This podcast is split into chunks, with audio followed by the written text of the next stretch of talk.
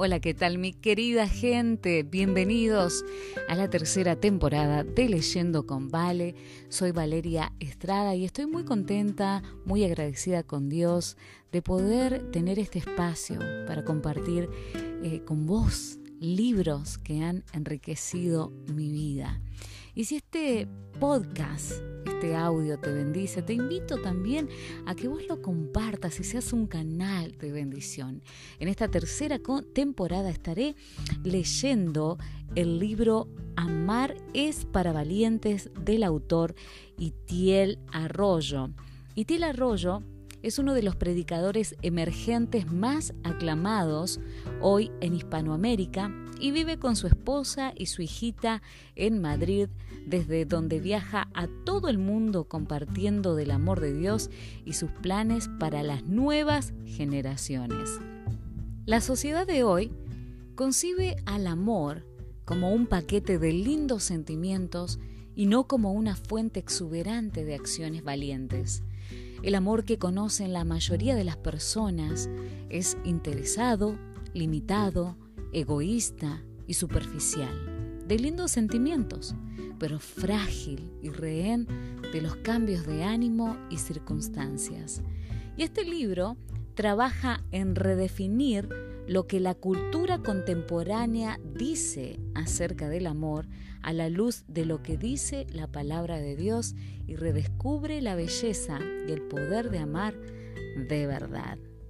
Comenzamos entonces con la introducción de este libro Amar es para valientes del autor Itiel Arroyo y está disponible en las librerías cristianas y también en Amazon. Ahí es donde yo lo compré.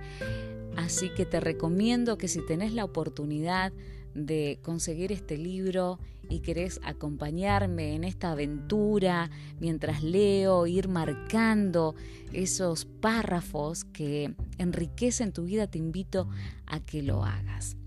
Y comienza con una frase de la Madre Teresa de Calcuta que dice, no siempre podemos hacer grandes cosas, pero sí cosas pequeñas con un gran amor. Cuando llegó por primera vez a Kenia, Luis se preguntaba cómo él y sus compañeros de misión, todos ellos españoles universitarios, podrían ayudar en ese caluroso lugar de África. Se subieron al avión sin saber muy bien cuál sería su cometido al llegar a Nairobi. Daba igual si se trataba de excavar un pozo, plantar árboles o construir un edificio. Tenían exactamente la misma experiencia para ello. Ninguna. Sin embargo, Luis estaba seguro de que Dios le había enviado a aquel lugar por alguna razón. Finalmente, su destino fue servir durante una semana en un asilo de niños moribundos dirigido por las monjas de la caridad de la Madre Teresa de Calcuta. Cuando entró se encontró con una escena que le encogió el corazón. Estaba en una casucha poco iluminada, repleta de camillas y goteros de suero, con niños enfermos, muchos de ellos tan débiles que apenas tenían fuerza para llorar su dolor. Luis se quedó literalmente bloqueado mientras observaba aquella imagen. ¿Qué podría hacer él para aliviar tanto dolor? El no encontrar una respuesta lo dejó paralizado, estático, se sintió inútil. De pronto, una hermana de la caridad le agarró la cara con sus dos manos ásperas de tanto trabajar y mirándole a los ojos con autoridad le preguntó, ¿Has venido a mirar o a ayudar? Aquella pregunta fue suficiente para desbloquearlo. La mujer le pidió que tomara en brazos a un niño de dos años que no paraba de llorar y le dijo, tenlo en tus brazos y dale todo el amor que seas capaz de dar.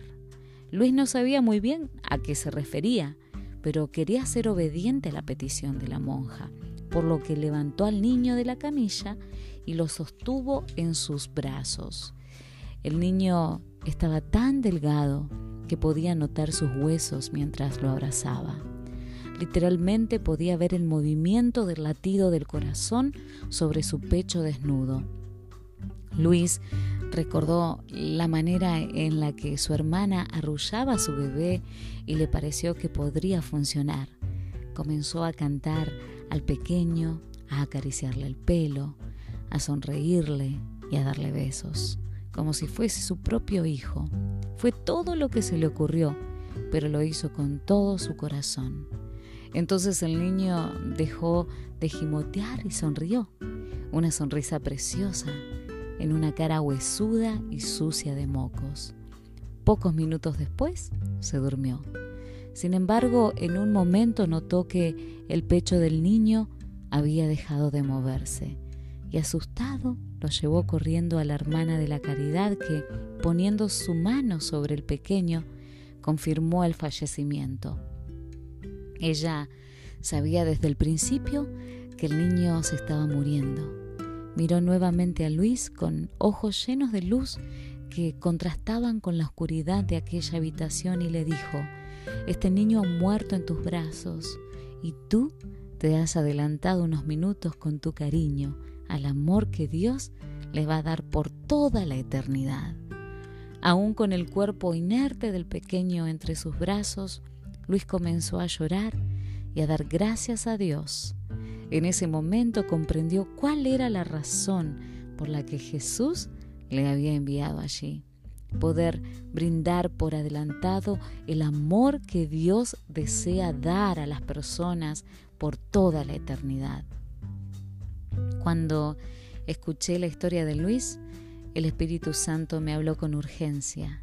Quiero que te adelantes al amor divino que ofrezcas por adelantado una muestra del amor que Dios quiere dar a las personas por toda la eternidad. No necesitas ir a África para hacer esto. Quiero que lo hagas con aquellas personas que voy a poner en tus brazos. Y con el tiempo he llegado a comprender que el amor es un asunto prioritario y que ser un portador de ese amor en medio de un mundo en agonía es mi vocación a través de las páginas de este libro, deseo invitarte a que te sumes a este llamamiento supremo. Y no lo hago en mi nombre, lo hago en el nombre de Jesús, aquel que descendió del cielo a este mundo oscuro, moribundo por el pecado, y nos adelantó el amor de Dios.